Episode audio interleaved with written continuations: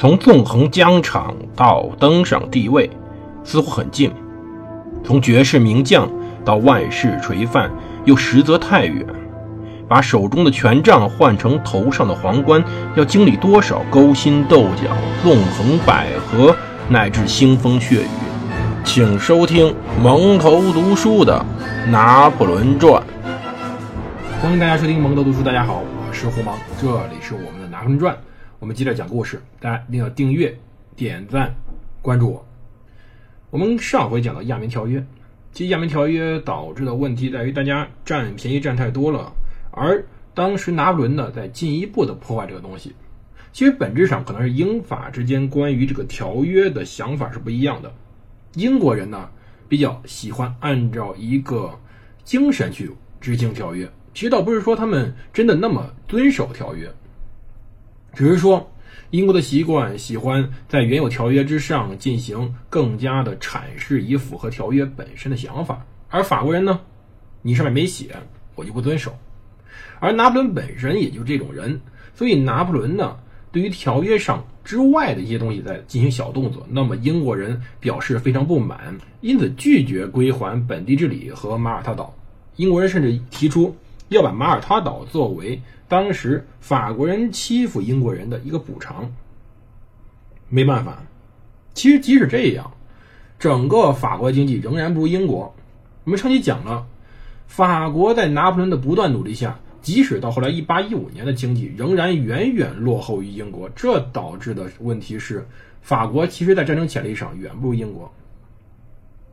原因只是说两边的各种差距是越来越大，人力的、原材料的、市场的、资金的等等等等。其实，当时在拿破仑之前，我们讲过，他遇到一次刺杀，叫做“地狱阴谋爆炸案”。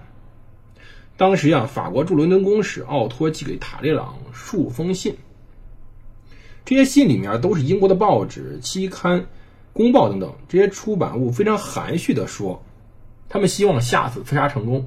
当然，这点其实每个国家都一样，但是你这样报的报纸上有点过分了，甚至有的报纸还言明非常公开的明言这个意思。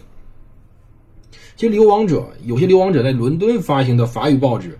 使得当时拿破仑非常恼火，比如说让加布里埃尔·佩尔蒂埃编辑的《年度巴黎杂报》这两份报纸呢，用古典文学的用典和诗歌典故呼吁暗杀拿破仑。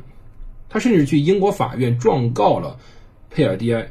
国家参政约瑟夫·帕莱德·拉洛泽尔称说，英国媒体让拿破仑非常愤怒，他像寓言里的狮子一样怒不可遏，被一群小虫子蛰得发疯。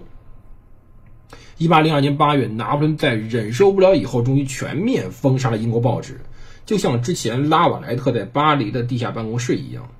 英国政府也拦截、复制、破译、开拆邮政局发的信件，从中获知当时波旁家族与流亡者的媒体关系密切。拿破仑在跟英国在政治上进行角力之时，英国显然不会放弃对拿破仑的各种埋汰。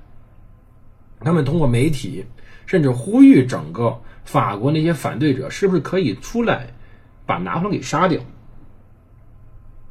其实霍克斯伯里反复告诉奥托说，英国不能限制我国宪法保障的媒体的自自由。但是奥托指出，根据1793年侨民法的部分条款，英国可以把佩尔迪埃这种具有煽动性的外籍作者驱逐出境。两方关于这些人的人身权进行了充分的讨论，但是一点用都没有。塔利朗后来还说到。说英国宪法远非刚性法律，对英国宪法，其实到现在为止，英国宪法都没有文本，没有文本，那自然就可以进行非常多的解释，并且在革命战争期间，就连人身保护法也多次终止实行。有些人指责说拿破仑过于独裁，无法理解自由媒体或者媒体自由的概念，但问题其实不是在于自由或者压迫这种概念上，其实因为很多的报纸。是由英国的控制的，是由英国政府部门控制的，甚至是英国政府部门控制的内阁刊物。比如说，首相这时候的首相亲弟弟希利·阿丁顿，甚至还为他们撰稿。这个事儿根本不是一个什么民间的事情，其实到今天为止也一样。西方很多的媒体经常对我们国家肆意抹黑，还说这是言论自由，但实际上，他们经常是由政府收益这样写的。拿破仑当时也知道这种情况，当时很多心怀不满的法国人在伦敦发表非常恶毒的言辞，他使得拿破仑非常的被动，这种被动加深了当时英法之间关系的一种恶化。这些人在伦敦呢发表非常多的煽动性言论，招惹仇恨。英国政府自己说：“哎呀，我对此无能为力，并且与此与此事无关。”拿破仑根本不可能相信这种事情，怎么可能呀？针对此事，他呢在《箴言报》上登载了不下五篇自己炮制的论述文章，还起了创作政治卡通形象的念头，开始草拟并推广。而英国那边，哼，更过分。其实当时啊，有一批专职的政治漫画家，比如叫什么詹姆斯·吉雷尔、吉尔雷、托马斯·罗三、罗兰森等人。其实到今天为止，他们仍然是非常杰出的政治漫画大师。我们如果看很多国外的杂志，就能看到这些政治漫画。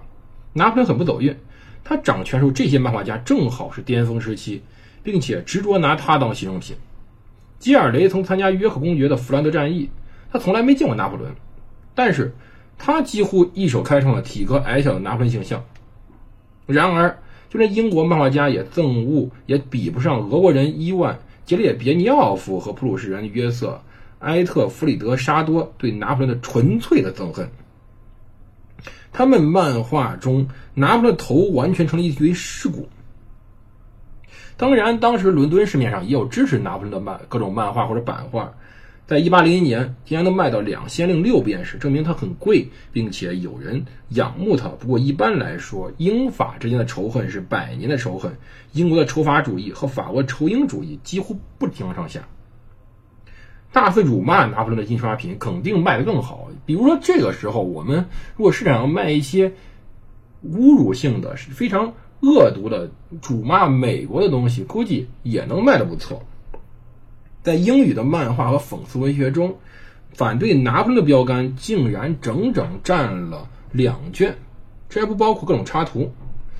与此同时呢，一些同时代同时代人发现说，一七九七年后，英国出版了很多《拿破仑传》，这些书呢，都用非常侮辱性的语言在描述这位人史真凶，说法一个比一个过分，甚至说还有报纸、漫画、书籍、儿歌。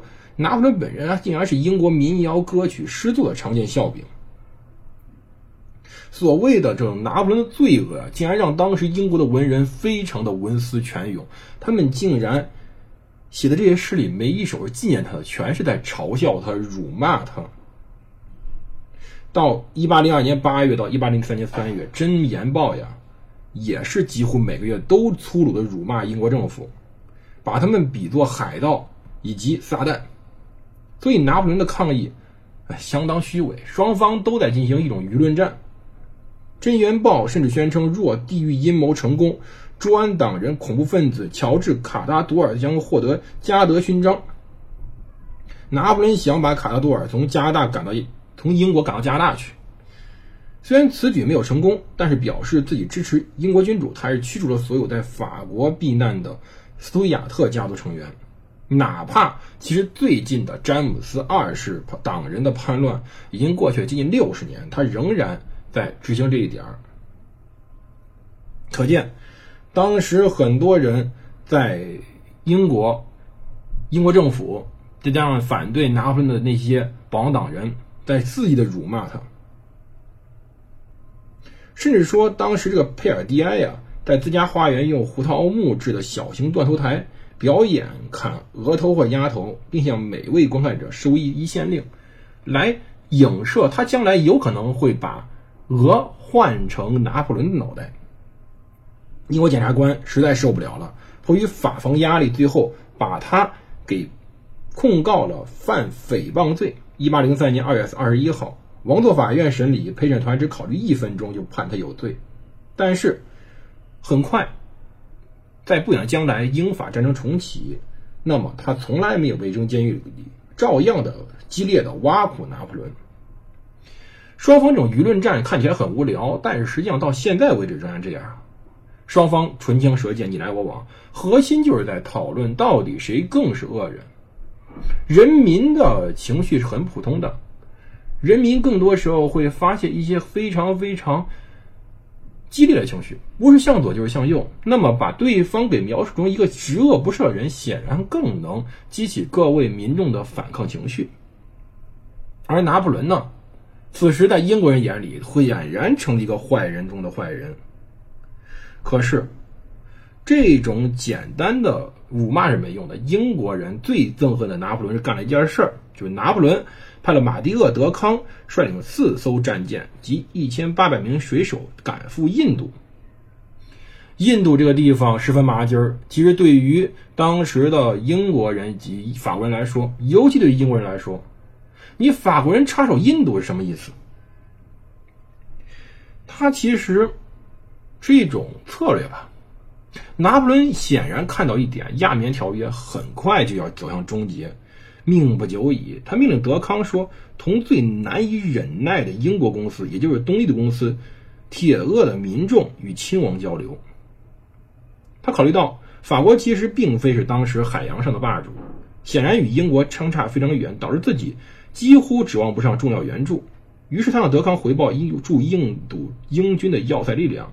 以及法国在当地驻军的可能性。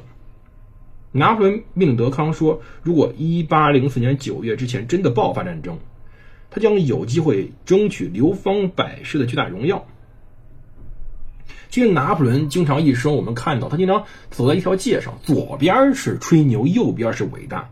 但是他给德康的指示表明一点儿。他还是高估了这个亚棉条约的稳固性。其实亚棉条约远远没有办法能持续到一八零四年九月，很快就要破裂了。而一八零二年九月时，他开始恢复反应状态，他开始真正的开始面对着亚棉条约面临的问题，比如说当时塞巴斯蒂亚尼和德康远征，比如说卡拉多尔仍然享有伦敦的居住权，比如各种流亡者的媒体。